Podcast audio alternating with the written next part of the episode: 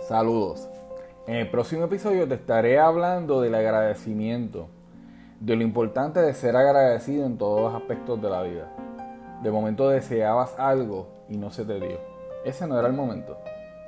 Tienes que ser agradecido.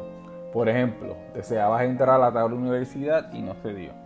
Ese es el momento de luchar para que se pueda lograr tu meta.